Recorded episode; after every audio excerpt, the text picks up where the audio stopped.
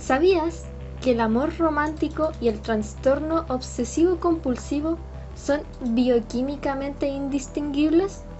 Bueno, un grupo de investigadores que estudiaron la densidad del transportador de serotonina en personas con TOC, personas en la primera fase de enamoramiento y un grupo control, encontraron que no había diferencia entre los niveles del transportador en personas con el trastorno obsesivo y las personas que estaban recientemente enamoradas. ¿Me creerías que esta investigación se llegó a ganar un premio Nobel? Bueno, no se ganó un premio Nobel, les estoy chamullando, pero lo que sí ganó fue el premio IG Nobel. Y ustedes, mis queridos espectadores, se preguntarán, ¿qué es el IG Nobel? Bueno, el IG Nobel parte en el año 1991 y trata de ser una parodia de los premios Nobel, con el fin de hacer que las personas en primera instancia se rían, pero después tengan que pensarlo un poco. Y con esto damos inicio a nuestro séptimo capítulo de Ciencia en pocas palabras. Soy la neurona y estoy con mis compañeros. Yo, el linfocito, que cada vez tiene eh, menos posibilidad de poder realizar ataques citotóxicos porque está agotado mentalmente de la pandemia. Bueno, por acá está la cianobacteria que en realidad no tiene mucho que contar porque así son estos días de, de pandemia. no hay mucho que contar. El encierro nada más. Solo el encierro. ¿Pero qué han hecho en el encierro? Eh, bueno, yo no estoy muy encerrado en verdad porque yo estoy trabajando, pero ¿qué han hecho en ese encierro? Estoy avanzando How I Met Your Mother. Eh, y leyendo libros. bueno, compré una tonelada de libros. Hace poco fue el día del libro. Y ¿no es que tenían envíos gratis por Busca Libre? Sí. Reventé, reventé mi tarjeta y ya no sé si estoy tan feliz. Pero yo cuando llegaron los libros volví a ser feliz. Así que estoy. Tengo pa- mucho con que entretenerme por un buen rato aquí. De hecho, tengo literalmente una torre de libros en mi escritorio. Qué rico. Me encanta. Em, yo en realidad empecé mi vida universitaria al fin. Y estoy con unidad de investigación, así que sí. Oh, no. O no. ¿O no? Estoy viendo neuronas a cada rato y tengo que medir sus canales y esas cosas. Y ojalá mi profe no escuche esto. Sí, y si lo llega a escuchar, estoy explotando, profe. Por favor, no más neuronas. Así que eso. Uf. No Empecemos lo con nuestro séptimo Ah. Podríamos. Sí. Mm, Em, yo quiero partir diciendo de que hace una semana atrás di como un spoiler muy por encima de lo que eran los IG Nobel solamente porque lo escuché en una clase y sabía que teníamos que tocar este tema en algún momento y mi super investigación que hice cuando estaba en el baño limpiándome la cara y haciendo otras cosas como necesidades básicas de una persona y de repente empecé a revisar el celular y me encontré con varias cosas súper interesantes. Eh, Como por ejemplo, ¿por qué No los sé cómo- IG Nobel se llaman así?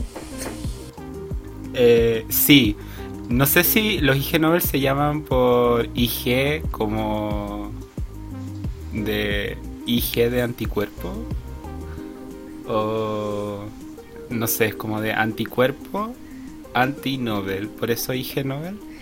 Esa teoría está ampliamente aceptada. Eh, eso estuve leyendo por ahí. Es como una forma ñoña de decir antinobel sin decir antinobel.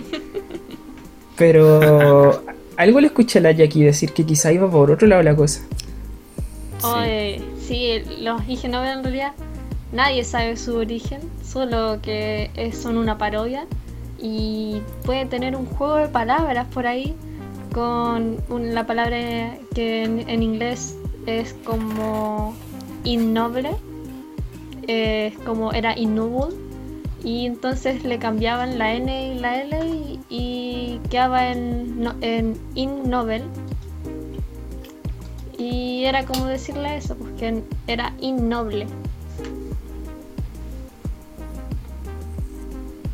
Brígido. pero en realidad me gusta más la teoría de que es por... Que en realidad ah. nadie sabe cuál es la razón de por qué se llaman IG Nobel. Brigio. Me gusta más como creer la teoría de que se llaman IG Nobel por anticuerpo. Pero bueno, ese es otro tema. Eh, como a mí lo que me... En verdad como lo que me llamaba así como algo que, que mientras estaba en el baño me mataba de la risa por una parte, pero por otra dije como, esto tiene demasiado sentido en verdad. Em, es que se puede creer, por ejemplo, de que hay investigaciones que en verdad tú decís como, ¿de verdad esto es como... ¿De, verdad? Pero después decís como, bueno, es de verdad. Y es más real que... Eh, e, es más real que las mascarillas que ocupa la señora esta que aparece casi todos los días la Carla Rubilar, que se cambia las mascarillas todos los días. A todo esto quiero decir de que esa señora, muy fachacera, pero quiero decir que sus mascarillas, ay, es que combinan demasiado con su atendo. Entonces yo digo como que, como, esa señora se ve estupenda, pero es demasiado facha, pero se ve estupenda. Filo, quería acotar eso. Entonces, eh, hay como muchas cosas en verdad que son bastante destacables de los IG Nobel, pero yo no quiero partir con este tema porque siento de que ustedes tienen mucho que decir. Em, ya que la Jackie nos dio esta instrucción súper interesante sobre el mito del amor y, y ya que el Víctor nos explicó más o menos por dónde podría ir el nombre, permítame comentarles sobre esta primera versión que se hicieron de los IG Nobel el año 91 ¿Por qué? Porque esto nos va a dar una visión sobre de qué se trata esto. Y nos va a quedar súper claro de inmediato a nosotros y a quienes nos están escuchando. Eh, los voy a leer así, muy rápido, muy rápido. El año 91 en total se entregaron 7 premios. Y son como más o menos la, la base de los que se entregaron más adelante, aunque fueron variando las categorías. En biología eh, se entregó a un tal Robert Clark selector de semillas y profeta de la propagación, por la creación del Repository for Germinal Choice, un banco de espermatozoides que solo acepta donaciones de ganadores de Olimpiadas o de premios Nobel. En educación, se lo dieron a J. Danforth Quayle, quien en ese entonces era vicepresidente de Estados Unidos, eh, quien demostró, mejor que ninguna otra persona, la necesidad de la educación científica, eh, por ser un consumidor de tiempo y un ocupador de espacio. ¿A qué se habrán referido, los gringos con eso? Ni idea, debe ser como chiste interno. En economía se lo dieron a Michael Milken, padre de los bonos basura, eh, con quien el mundo está en deuda. Y en la ceremonia se hizo notar que Milken no estaba presente debido a un compromiso previo de 15-20 años, refiriéndose a, este, a esto que él propuso. Eh, se preguntarán qué son los bonos basura y es básicamente un título de renta fija que tiene un alto riesgo de impago y que en contraprestación tiene que pagar un tipo de interés más alto todavía. Un despropósito. Eh, en literatura se lo dieron a Eric von Daniken, autor del libro Carros de los Dioses, por explicar cómo la civilización ha sido influenciada por antiguos astronautas del espacio. Uf. En medicina se lo dieron a Alan Kligerman, diseñador de entrega digestiva, vencedor del vapor e inventor del veano por su trabajo pionero con líquidos antigas que previenen la hinchazón, producción de gases, incomodidad y momentos vergonzosos. Básicamente que no te tires peor. Pero eso está bien, creo que es un premio bien, puesto, útil. Un premio muy logrado. Eh, en el de química se lo dieron a Jacques Beneviste, Ben Beniste, prolífico prosélito y corresponsal dedicado de Nature, por su persistente creencia de que el agua es un líquido inteligente y por demostrar a su, satisfacción que el agua es capaz de recordar eventos mucho después de que cualquier traza de dichos eventos se haya disipado. O sea que por acá tenemos a uno de los padres de estas teorías locas de que el agua tiene inteligencia. ¿Han visto esos videos de, de que le ponen como música a cristales de hielo y que se empiezan a comportar como distinto? ¿O las ondas Oh, del no. agua? Sí. Pero lo voy a buscar. Que lata que, que exista esa gente. Eh, por último, y este es uno de los pocos premios que se han dado casi todos los años, si es que no todos los años, el de la paz. Se, en la primera versión se lo dieron a Edward Teller, padre de la bomba de hidrógeno y primer campeón del sistema de armas de la Iniciativa de Defensa Estratégica de Estados Unidos, por sus grandes esfuerzos para cambiar el significado del término paz tal como lo conocemos. Creo que ese es el único que ha seguido vigente hasta el día de hoy. Sí, Ahora, yo imagino que todos deben tener un, un antinobel favorito, así como para partir. Uf, mi antinobel favorito de... Jackie. Bueno, eh, tengo varios, pero el que me quedó pegada así, más cercano también a nuestra área, fue el de 1994, el IG Nobel de Química, que se lo dieron al senador del estado de Texas, a Bob eh, Glasgow. ¿Por qué? Porque a él se le ocurrió hacer una ley antidrogas muy bien promover y evitar el consumo de drogas. Pero ¿qué decía esta ley? Decía que estaba prohibido la compra de vasos precipitados, matraces, tubos de ensayo y distintas indumentarias de laboratorio sin previo aviso.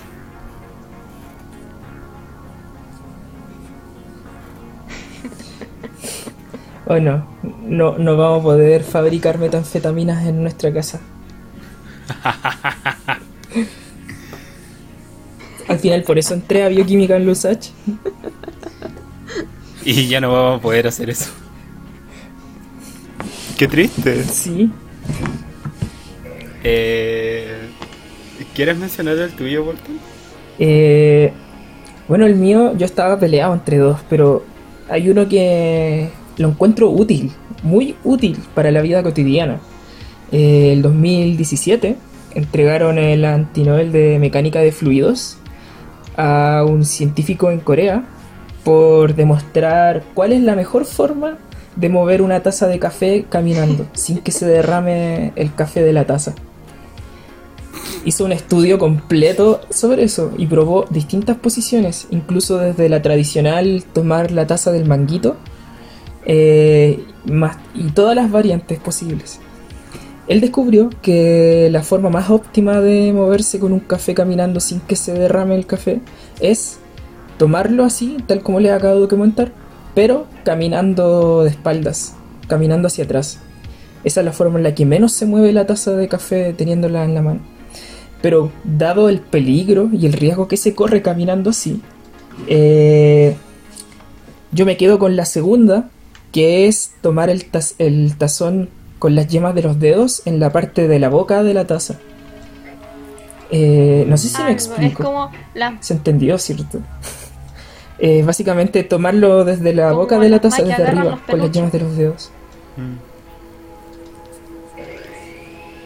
Sí, así mismo. claro. Y de esa forma evitas que una taza que esté más o menos llena con café se te derrame. Lo he puesto a prueba y es real. De, me cambió la vida Oye. para siempre ese, ese premio. claro para Y ahora lo agarráis así. Ahora la agarro así.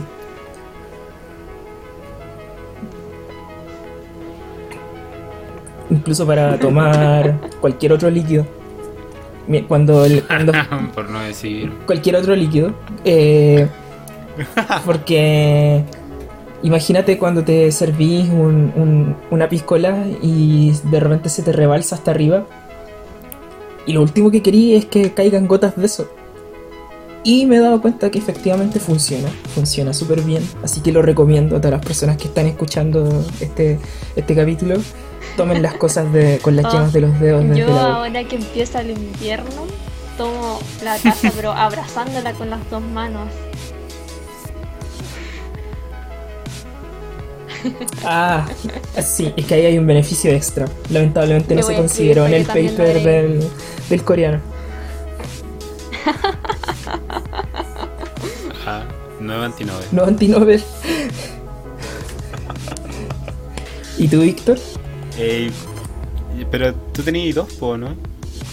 El otro me lo puedo guardar. Después seguimos contando más. Ah, ya. Eh, el mío es uno, es un antinobel, pero el antinobel de la paz. Oh, esos son bien ¿Puedo interesantes. Sí, dale. Ya. El premio Nobel de la Paz, que es como mi favorito, de verdad que lo encuentro heavy, en el 2004 se le fue otorgado a Daisuke Inoue eh, de Hyogo, Japón, por inventar el karaoke. Que los organizadores que consideran una manera totalmente nueva de enseñar a la gente a tolerar a los demás. Le dieron el clavo. Y lo encontré heavy, Ese pudo haber sido ¿Por un qué? Nobel de verdad. La cagó. ¿Y sabéis por qué? Porque yo siento, por ejemplo, de que no hay nada que una más a la gente que el karaoke. Yo siento que el momento, por ejemplo, te podías estar agarrando a mangazos con alguien afuera del bar o de una disco, ¿cachai? Te podías estar agarrando como a mangazos, no agarrarte así como comerte a alguien, ¿cachai? Pero te podías estar agarrando como a golpes con otra persona y de repente llega el karaoke. Y decís como... Weón, Ay, es que está, no, es que está sonando. Es que está sonando el medley de Juan Gabriel por Pandora. ¿Cómo seguimos peleando y vamos a cantar, weón? No sí, vamos a cantar. Weón, el karaoke une, une al mundo. Yo siento que el karaoke, al igual que las matemáticas, que so- son como idiomas que unen al universo. Qué bonito. Qué profundo. Qué bonito y qué profundo. Sí, así como las papas fritas, que todos comen papas fritas. Son- y unen a todos, porque a las papas fritas las pueden comer vegetarianos, veganos, eh, celíacos, carnívoros, ¿cachai? Como que todos comen papas fritas. Entonces nos une. Los diabéticos no pueden comer tantas. co- ¿Ah? Los diabéticos no pueden comer tantas papas fritas. Pero pueden comer igual. Sí. Acotado. Pero pueden comer, ¿cachai? Los une a todas las personas en el universo. Entonces, el karaoke, aquí, same vibe. Por eso yo digo que este es mi Nobel favorito. Pero yo creo que algo mu- mu- mucho como. Es, es algo que es más como ad hoc a lo que vamos a hablar. eh, es que. no puedo creer que los Nobel de la Paz. Yo sé que son. O sea, los anti-Nobel de la Paz son premios que deberían darse a la gente por hacer como beneficios en la paz. ¿O no? Sí. Tiene sentido. Pero, pero, siento que Edward Teller y todos los esfuerzos que hizo para cambiar el significado del término paz, como es actualmente conocido hoy, siento de que los antinobel se lo tomaron demasiado literal y siento de que el, gardón, el no galardón bueno. del premio de la paz es demasiado bueno. Pero ¿por qué es bueno? Y por eso mismo es un antinobel. Porque los mismísimos premios se encargan de que los IG Nobel de la Paz son ridículamente buenos. Sí. Pero son son pero es que son ex- eh, son excelentes. Esa weá, por ejemplo, de, de el Nobel de la Paz, pero o sea, el anti-Nobel de la Paz que se le dio el 2004 por, por el karaoke, lo encontré brillante. De hecho, ese es un problema que un presidente no va a poder solucionar. Es una temática de paz a nivel comunitario. eh, que se solucionó más allá de lo que pudo haber generado cualquier política pública. Es que igual. A menos en- que sea una política pública el karaoke. Igual en el. Yo creo en que Es una buena idea. Allá son muy comunes los karaoke y las salas de karaoke. Y son muy utilizadas para el- eh, quitar el estrés, de hecho.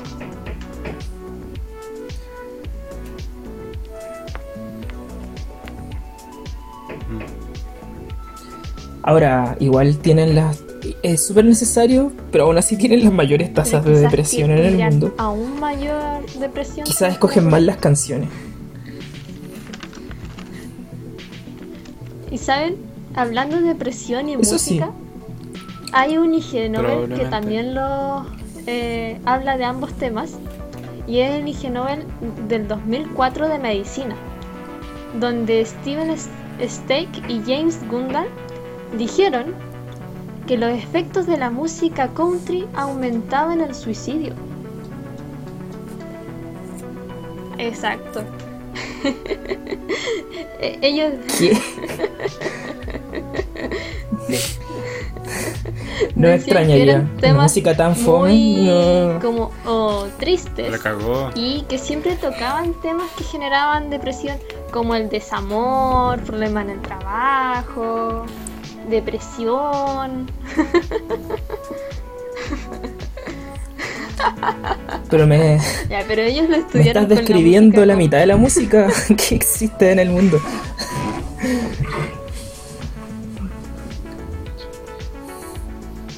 Uf. Bueno, yo, yo creo que ya la música per se es media fome que entonces no... Podrían hablar de lo que quieran y seguiría siendo igual de depresivo. En el, con la música country. Sí. Yo lo encuentro como satánica. Es que mi, mi teoría, por ejemplo, de la música country es que de verdad es hecha por gente que es muy como ad, hoc a Trump. Sí, eso sí.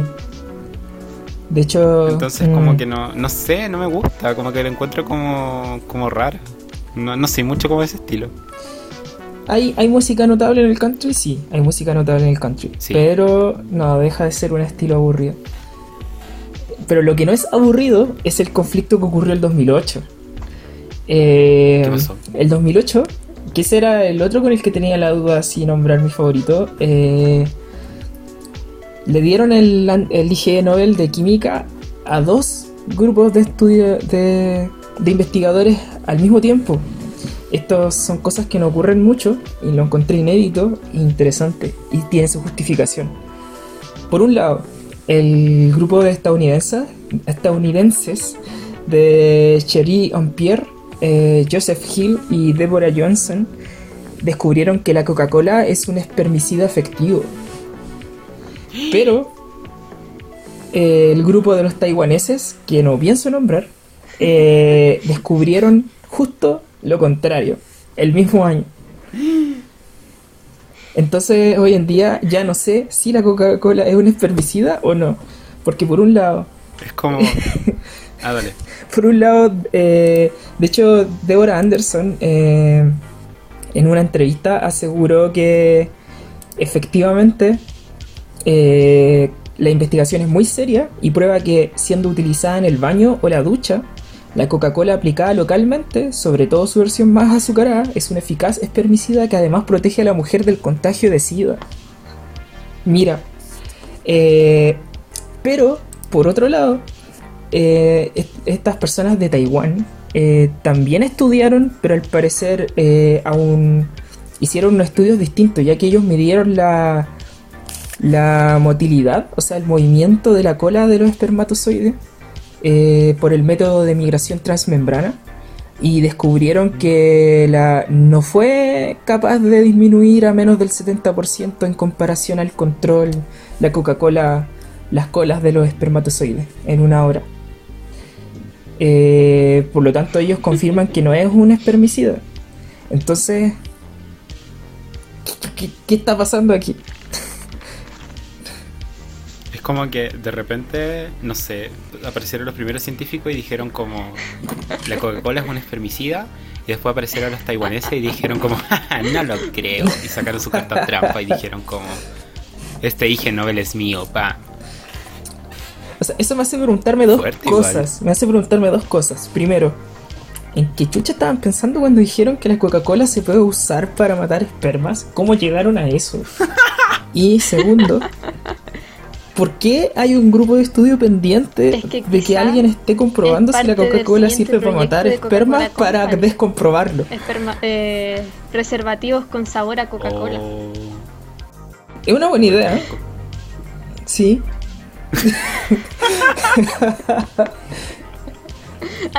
Dios mío, Dios mío, hay niños escuchando. Sí, no quiero. Sí, eh, iba a decir algo, pero me acordé que es un podcast. Así que sigamos adelante. Sí, no, por favor. Eh, ya, el punto, por ejemplo, todo esto de investigaciones como Heavis es que también quiero. pode- ¿Podemos destacar, por favor, los antinobel de la paz? Sí, pero dejemos. Ah, quería entrar al tiro ahí. Igual podemos entrar al tiro ahí. Al tiro. Ok.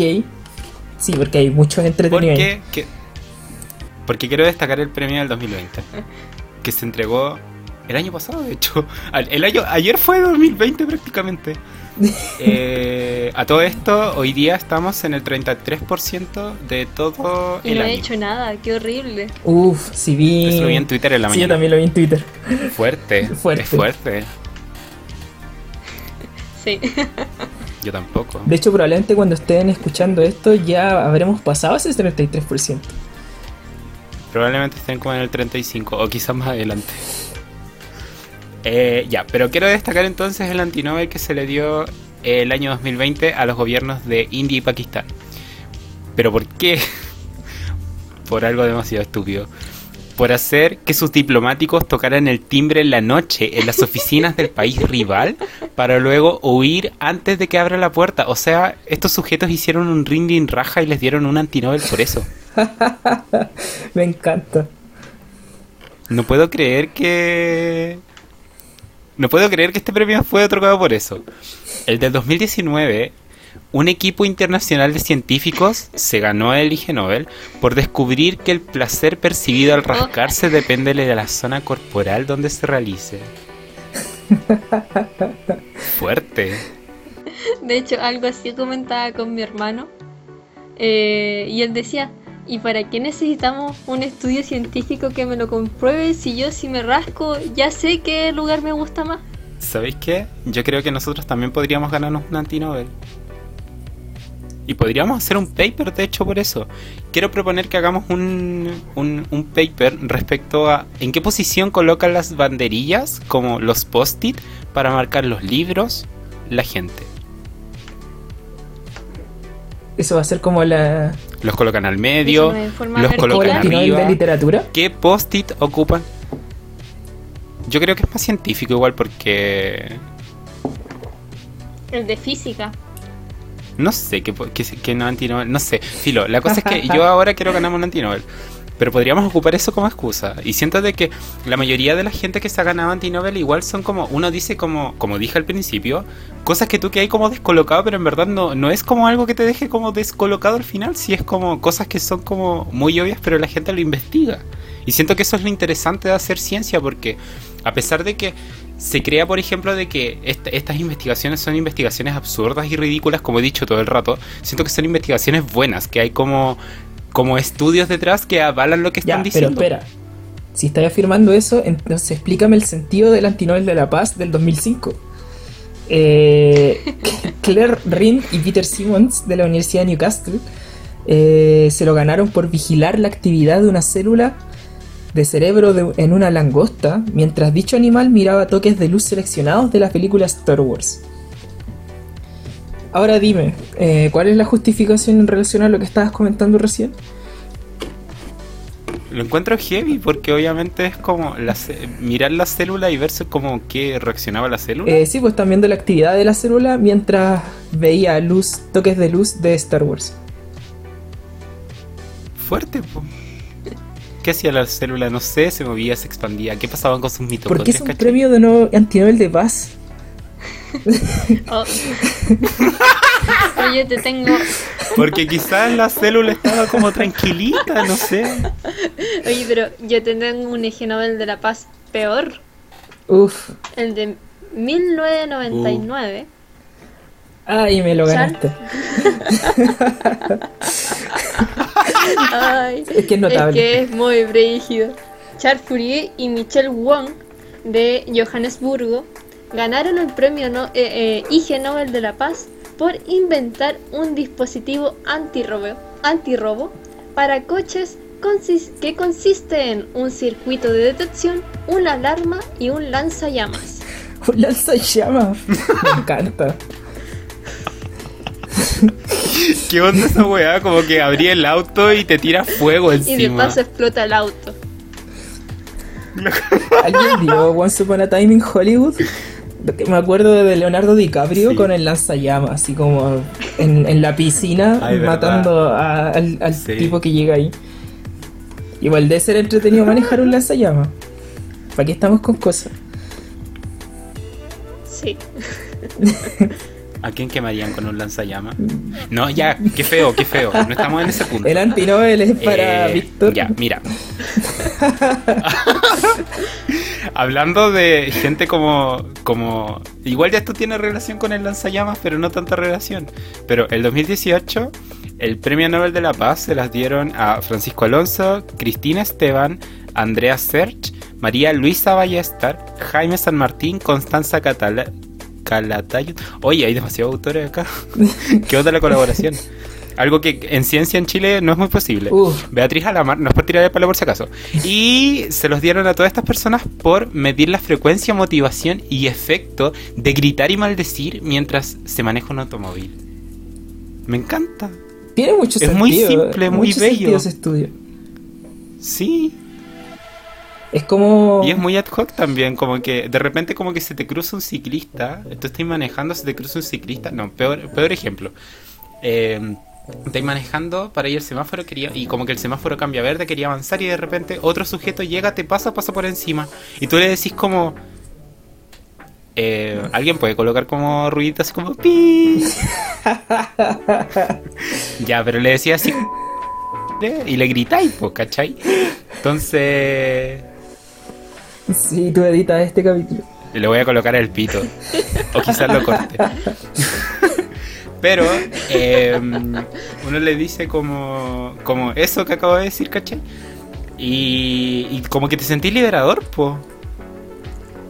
De hecho, ya me imaginé todo el método estudio. Pues es súper simple. Ponía un montón de personas con electrodos y un computador en el asiento del copiloto en autos yendo a las 6 de la tarde por Avenida Providencia. Un día lunes. De marzo. No, y ahora con las cuarentenas. Uh. Em, Eh, Sobre lo insólito que, que me parece todo esto de los de la paz, eh, el último que me gustaría mencionar a mí al menos es que el 2000, el 2000 eh, se lo dieron a la Marina Real Británica por ordenar a sus marineros que dejen de usar proyectiles de cañón y que en lugar de ellos simplemente digan y griten bank. Me encanta, me, lo imagino, me lo imagino y es una típica escena de humor británico de, de estas series y películas de allá. De hecho, hay un comercial que me recuerdo de la infancia. No sé si se lo vieron ustedes. Que era sobre unas aguas saborizadas. Y era como típico tráfico de la Alameda. Pero en vez que usar bocinas, en la antigua Grecia la gente gritaba. Y gritaba, ¡Tus! Sería caótico, sería igual de enfermante que escuchar las bocinas de los autos. Sí, sí. Eh, pero yo creo, por ejemplo, de que ya con esto de. ya- se entendió, por ejemplo, de que los antinobel de la paz eh, No dan paz. no dan paz. y son fuertes, pero me encanta que haya como esa distribución, o que, que, que sean como muy bizarros. Sí, yo creo que son los más bizarros de todos. Porque por último, lo, lo Sí. otros se, la mayoría se, bueno, todos, se sustentan en un estudio, en un estudio serio, en algo real. Pero acá en los de La Paz son súper random, como que de repente sale cada cosa. Sí. ¿Cómo, ¿Cómo se postulará la gente para hacer un antinobel? Uy, qué buena pregunta. Eh, yo lo leí. Les traigo la respuesta. Ay, me Hay encanta. dos formas. La agrupación que maneja los anti-Nobel eh, te puede nominar si encuentra tu estudio y te puede contactar. O tú mismo puedes contactarlos a ellos y eh, postularte como anti-Nobel. Mish. Porque yo no me explicaba cómo hay antinoveles chilenos que también han llegado ahí. Si tampoco es como que la ciencia chilena sea tan conocida en, en Estados Unidos. Sin embargo, hay que destacar de que hay tres investigadores científicos que han ganado los antinobel En Chile, sí, justamente. en Chile. Y dos de la USACH. Hay que Dos de la. USACH. Orgullo chino. Sí. ¿Quiénes son estas dos estrellas? Orgulloso chino. Eh...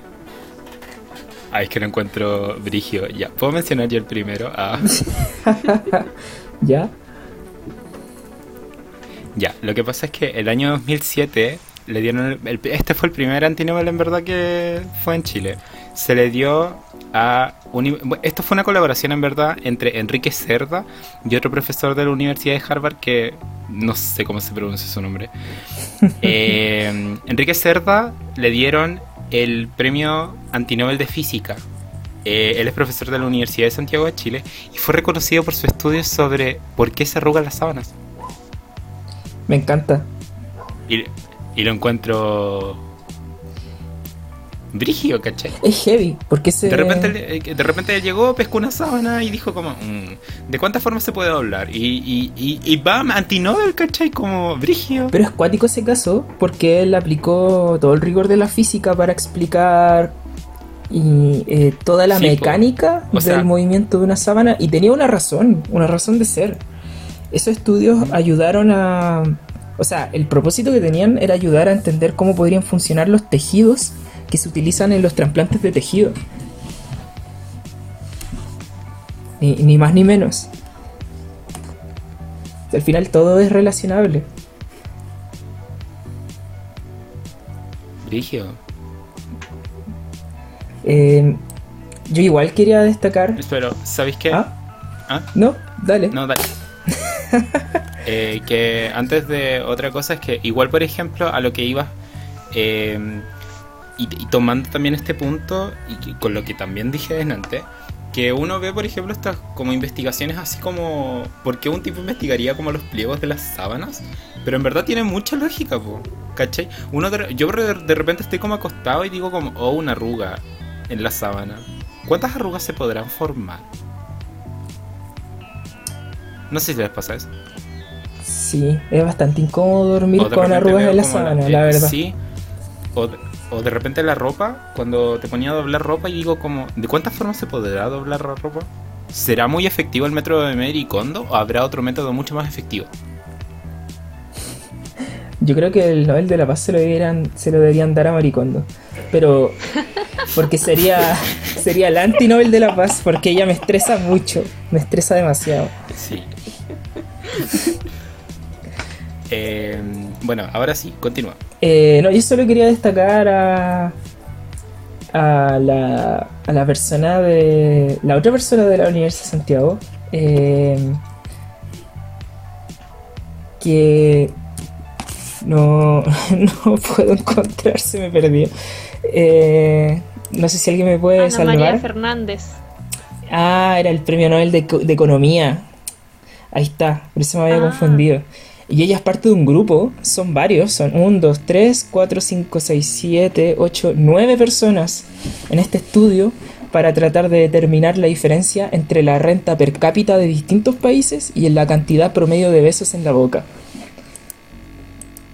Grande ahí la Escuela de Psicología de Lusach aportando el conocimiento de, de los IG Nobel. Bueno, me encanta. ¿De qué forma unir la renta per cápita? O sea, ¿de qué forma unir el capitalismo y los besos? Sí.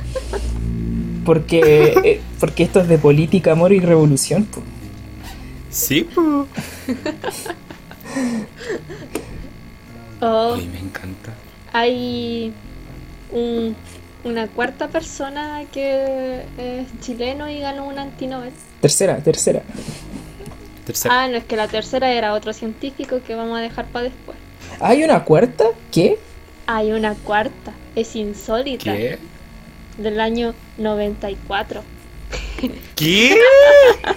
¿Se los leo? Se Sí, llama. Juan Pablo Dávila, de Chile.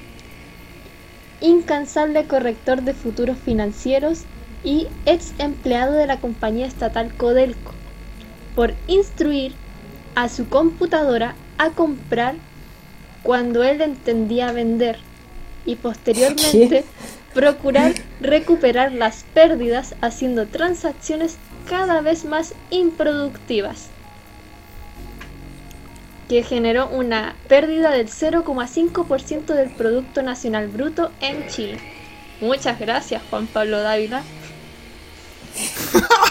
Ahora entiendo por qué el antinobel de economía. Ese hombre claramente... eh, no sé, debió haber estudiado en una universidad que debieron haber cerrado. O posiblemente estudió por internet. No creo que hayan habido cursos de internet en el 94. Mm, Mm. Entonces probablemente le dieron el título, no sé, fuerte. Lo cuático es que cuando él se defendió en la corte diciendo que fue un error, eh, ya que fue un error de la computadora, pero en realidad la corte determinó que era culpable igualmente y lo condenaron. Ese fue un caso igual bullado en su época, en, en los noventas, Sí. el 94. Es que Ustedes no existían. igual brigio porque... ¿Ah? No, pues. Yo estaba, pero ahí siendo un Y átomo. ni eso, yo creo. Ah, Ni espérate, eso. noven- 94. ¿Cuándo naciste, Lipton? El Ah, 97. ya, sí, aún no existía. Oh, Era polvo de estrellas. Ah, qué profundo. qué profundo. Deep. Eh, ¿Cómo? No, me- no me explico. Siendo que él trabaja como en la parte económica, ¿cómo confundes el concepto de comprar y luego vender? ¿Quién sabe? No sé. Yo creo que simplemente no sabía manejar un computador. Sí. Igual los computadores del 94 no son lo mismo que ahora. No deja de ser culpable. Quizá este hombre es el padre de la programación chilena. Deberían haberle dado el antinobel de programación. Mi unidad de investigación va a ganar ese antinover, no te preocupes. Ah. Eh, Eh. Permítanme contarles una historia personal. Eh, hace, la semana pasada, eh, yo hubo una noche donde no, no pude dormir. No pude dormir en toda la noche porque sentí un dolor en la zona baja del abdomen a la derecha. Esa zona que todos conocen porque ahí es donde te da apendicitis. Eh, y yo estaba súper urgido, no, no dormí, así como que me estaba quedando dormido y me venía el dolor y me despertaba. Eh, Ya.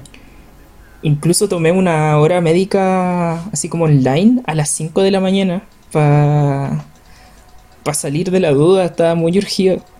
Y el cabro que me... encima se le notaba que lo había despertado, así como que hasta se refregaba los ojos delante mío en la cámara, como para decirme, me despertaste. Eh, me, me indicó que tuviera ojo y que si los dolores perseguían después de tomar Viadil, eh, fuera a ver un médico. Eh, dicho y hecho, los dolores siguieron después de tomar Viadil. Y con mi papá tomamos el auto y nos fuimos a, a un médico al tiro. Así como que tomé una hora médica, así como en una hora más después de haberla pedido. Y cuando íbamos en esta larga ruta de mi casa hasta el médico, eh, por, lo- por los lomo toro, eh, me di cuenta que me empezó a doler cada vez que pasábamos por un lomo de toro. Y eso se lo relaté al médico, de hecho. Pero se lo relaté porque me acordé que eh, hay un antinobel que este es- lo dieron el año 2015 por diagnóstico médico. Eh, se lo dieron a científicos de, de la Universidad de Oxford por determinar que la apendicitis aguda se puede diagnosticar con precisión por la cantidad de dolor evidente cuando el paciente pasa por un lomo de toro en un vehículo. Eh, yo pensé que lo había comprobado por las mías, pero resulta que al final tenía otra cosa. Tenía eh, una inflamación linfática que se me pasó a los días. La pasé muy mal, pero por lo menos no fue una apendicitis. Y así es como viví un antinobel por experiencia propia. Elegido. Casi. Fuerte. Sí, lo fue. Los dolores eran muy fuertes. Oh, te- Quizá íbamos a decir lo mismo, yo ¿no? se los voy a robar. Jackie. Pero no sé. Eh, Eh, yo quería dar un. IG Nobel que más allá de, de hacernos reír como lo hemos disfrutado todo este capítulo, a pesar de hacer reír también ayudó bastante, que fue el IG Nobel del 2006 de biología, en donde investigadores descubrieron que el mosquito que transporta la malaria se encuentra atraído por el queso Limburger de la misma manera que se encuentra atraído por el olor de los pies. ¿En qué ayudó esto? En África, cuando se encontraba la epidemia de la malaria, ellos ponían en distintas zonas estratégicas este queso para evitar que este mosquito eh, siguiera infectando a más personas. Yo lo encontré como, wow. Wow. De hecho, Fuerte. está fuerte este en particular. De hecho, Sí. le habría regalado así como toneladas de talco a toda la gente de allá para que eh, evitar también por otro lado que se acerquen a ellos los mosquitos. Creo, creo que es un buen antinovel como para cerrar. Sí. Y ya estamos en el tiempo. Sí, porque ya. Sí, ya estamos con el tiempo. En el tiempo de dar nuestras recomendaciones. Ah, Eh, tú listo, po. eh, ¿quién parte? Ya yo parto. Ah, ya bueno. Eh, la voy a hacer bien corta. Quiero recomendar The Office porque les juro que me la jalé. Eh, es demasiado buena esa serie. Te Estas- juro que no hay capítulo que no me hacía reír. Y estoy enamorado de dos personajes, perdón. Es que aquí me salió de verdad mi sentido bisexual. Eh, estoy enamorado de Ángela, que es una religiosa conservadora, y te juro que la quiero demasiado. Creo que no tengo más palabras para describir a Ángela, la, quiero mucho. Eh, religiosa conservadora era. Y hay otro personaje que también me gusta mucho, que es... eh, en verdad como son dos que comparten este título, pero la que más me gusta es Ángela. Me gusta Dwight, porque... ¿Quién no tiene un compañero que es como Dwight? Y... Kelly Kapoor. La quiero mucho. Entonces, los personajes son súper buenos, la trama también es súper buena. eh, y trata, es como un documental, entre comillas, que se graba como a personas que trabajan en una oficina. Yo sé que la trama puede sonar súper fea y fome, pero, pero las tramas que hay como... eh, las tramas con textos y situaciones que ocurren dentro de la oficina te dejan súper descolocado y que hay así como ¿de verdad esto, esto es posible? Y tú decís como, sí, en verdad es súper posible. Y la- la- es súper buena la serie. No tengo más palabras para describirla. Lloré, me emocioné, eh, reí. La veía en la micro. Te juro que tenía un día malo en la práctica y decía como, mm, The Office. Y vi un capítulo de The Office en la noche. Entonces, eh, eso. Estoy triste porque la acabo de terminar y yo creo que la única forma de sacarme este peso de encima es volver a ver The Office de nuevo porque lo necesito. O ver otra serie. Y... O ver otra serie. Pero yo creo que voy a ver The Office de nuevo, como para ver la segunda, las veces, las cosas que me perdí. Ve la chilena. Y eso. La oficina. La oficina. La office. La office. La Office. Eh, ¿Qué serie más mala? Bueno, el tema. el tema es que tiene dos versiones. Tiene la versión que es la de Estados Unidos, que es la que yo les hablo. Y la otra versión que creo que es de. La británica, Inglaterra. que es la original. La británica, sí, que, que eso, que es la original. Y es súper buena. Eh, así que, veanla. Esa yo la tengo pendiente. Yo termino de ver How I Met Your Mother y dejar me claro meto que ahí. How I Met Your Mother es mejor que Friends. Por favor.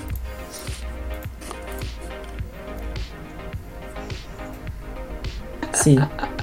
Pero eso eh, lo, Totalmente. lo, lo podemos discutir en otro capítulo, pero eso. en realidad no, no hay nada que discutir porque es la verdad. Ya, Bolton. Es la verdad. Sí. Y se dijo. No, por favor, no. Y el que esté contrario a lo que sentimos nosotros, deje de escucharnos. Ah, Yo creo que esta, esta debería ser una mini sección dentro de la sección de recomendaciones que se llame el jale del Víctor de la semana. Em, ahora volviendo a las recomendaciones, yo quería recomendar un reality. Eh, sí, estoy recomendando un reality. Eh, dura una temporada, tiene otras dos que no valen la pena ver, no se, no se gasten. Eh, pero tiene una temporada completa que se puede ver en Daily Motion. Alguien se dio el tiempo de subirla. La transmitieron por el National Geographic hace unos buenos años atrás. Y se llamaba King of the Nerds o El Rey de los Nerds. Eh, es básicamente juntar a un grupo de nerds de distintas clases, ya que tienen tipos, así como los Pokémon, y todos luchan en distintas clases de competencias de todos los tipos de nerds que hay, de todas las habilidades nerds, para ganar eh, una cifra en dinero que era bastante, pero no recuerdo. Ah, 100 mil dólares. 100 mil dólares y el título del rey de los nerds. Pero lo entretenido acá es el cast, que es bastante interesante el grupo de gente que metieron en una casa a pelear por estos 100 mil dólares.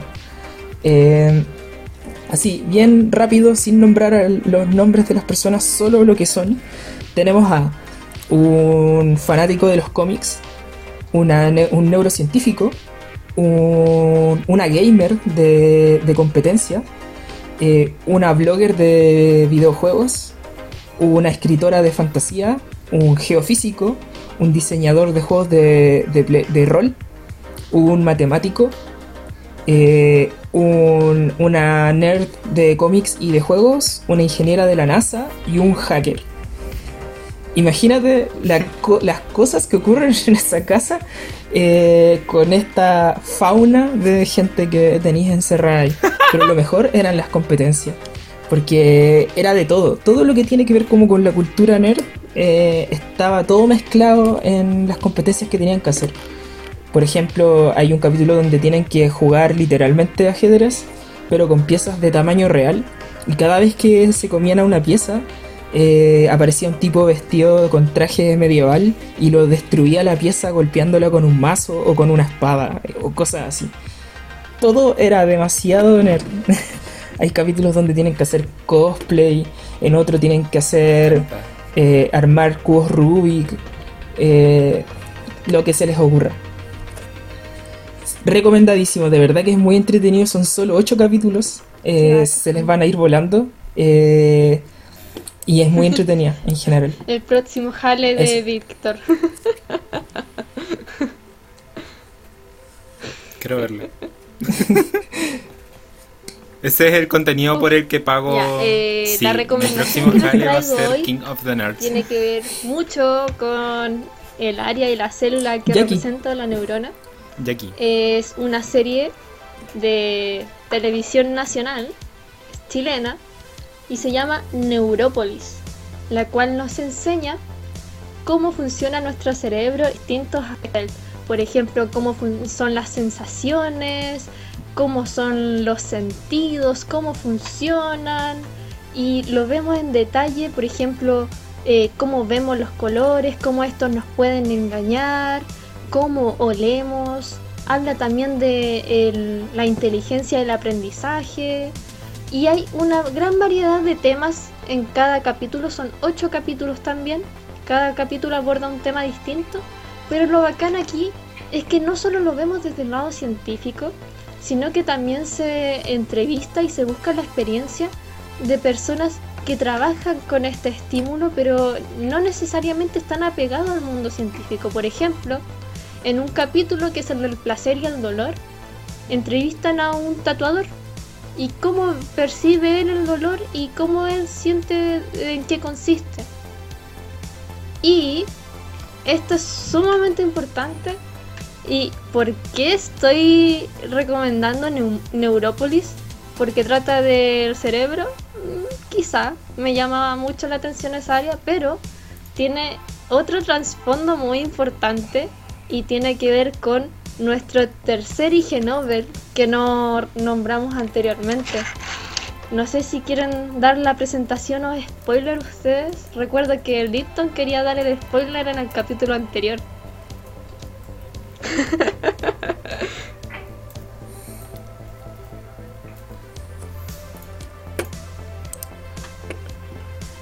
Sí. Sí. sí, ya yo quiero. Eh, el IG Nobel que se le otorgó a esta persona fue el 2015 y fue de biología. qué honor presentar a esta persona que vamos a tener en el próximo capítulo porque de verdad no puedo creer que lo vamos a tener en el siguiente capítulo. Estoy súper emocionado. Perdón. Le juro que en este momento estoy llorando. Y además es Porque no puedo conductor de creer este Que sea científico programa. y chico reality. Así es, caballeros y caballeras, señoras y señores. Bruno Grossi. Ay, sí, po, de Neurópolis. Sí. O sea, es. Ay. Bruno Grossi, Omar Larac, Mauricio Canals, Rodrigo A. Vázquez, José Iriarte Díaz, se les dio el Ige Nobel de Biología. ¿Por qué? Por observar que al adherir un palo con cierto peso al poto de una gallina, esta camina de una manera similar a la que se cree que caminaban los dinosaurios. Uf, Y le dieron un Ige Nobel por eso. Y uno piensa, por ejemplo, y a esto voy con todo lo que he dicho en todo el capítulo, que no existe la ciencia absurda. Existe ciencia. Y hacer esto, heavy. Pero lo más No, es heavy que es que es ex chico reality, ah, ¿no? Pero a lo que voy, por ejemplo, es que lo encuentro brigio. Y es un honor en verdad que esté en este capítulo, así como todas las invitadas que hemos tenido, que... Ay, verdad, en el próximo, perdón, perdón, perdón. Pero poder hablar con él, con Bruno Grossi. Obviamente le voy a preguntar si se peleó con alguien en el reality, pero esas son cosas para más adelante. sí. Pero aquí a lo que estamos. Aquí lo interesante es que Sí, eh, entre estar con simulaciones de computador o más o menos adivinando cosas que no se pueden comprobar in situ como el movimiento de los dinosaurios, que heavy que se te haya ocurrido usar un pollo, ponerle un sopapo básicamente en el poto, eh, y que eso te sirva, de verdad te sirva para pensar cómo se movían los dinosaurios, que sea súper válido y que podáis sacar un paper y que tengáis toda la razón. Es cuático. Mm. Eso me, me hace plantearme quizás hace- cambiar mis líneas de investigación. sí. Como dijimos en el capítulo con el profesor Francisco Cubillos, el Pancho. Ah. Eh, en Chile se hace buena ciencia. Sí. Solo eso. si esperaban un comentario más largo y filosófico, no. En Chile se hace buena ciencia. Y esto es un claro ejemplo. Eh. Así como, por ejemplo, la, que, la persona que se ganó el Premio Nobel de Economía el año pasado, o eh, el profesor de la Universidad de Santiago que ganó el premio em, por lo de la, el- los pliegues de la sábana. No para el economista del parecer como- 94. No, claramente no. Porque para una porque programar una computadora que sepa que no sepa distinguir vender y comprar ya es complicado. Pero sin embargo, quiero destacar de que se hace buena investigación y, y que a pesar de que ellos hayan ganado o, eh, se hayan ganado el antinobel, eh, al fin y al cabo es investigación y, y aunque hayamos tomado este capítulo así como de manera chistosa, excepto los premios de, de la paz que en verdad sí dan demasiada risa. Pero tiene una cabida súper importante porque es investigación pura, como... Es, es buena investigación. Sí, totalmente. Y ya que decíais que el comentario era más corto y no pensarán que se iba a alargar más, que bueno, porque la verdad es que nos estamos alargando mucho y ya deberíamos ir cortando Sí. el capítulo. Sí, eso. Entonces, eh, recuerden No que pueden escuchar este capítulo en Spotify, Anchor y Google Podcast. Aunque ya lo escucharon, ¿cuándo Estamos escucharon eso? Ay, verdad. Eh, si les gustó, probablemente, si les gustó este capítulo, compártanos con cualquier persona cotidiana que le guste las cosas bizarras y hablar de ciencia. Este es su podcast perfecto. Eh, recuerden seguirnos también en nuestras redes sociales, en CEPP-el podcast. Y estaremos actualizando información de eh, nuestras recomendaciones pronto. Eso. Así es. Sí, yo, así Entonces- es. Así que para cerrar el capítulo me gustaría cerrarlo con la frase de los Ig Nobel, que es celebramos lo inusual, lo imaginativo y estimulamos el interés por la ciencia, la medicina y la tecnología. Nos vemos. Adiós. Chaito.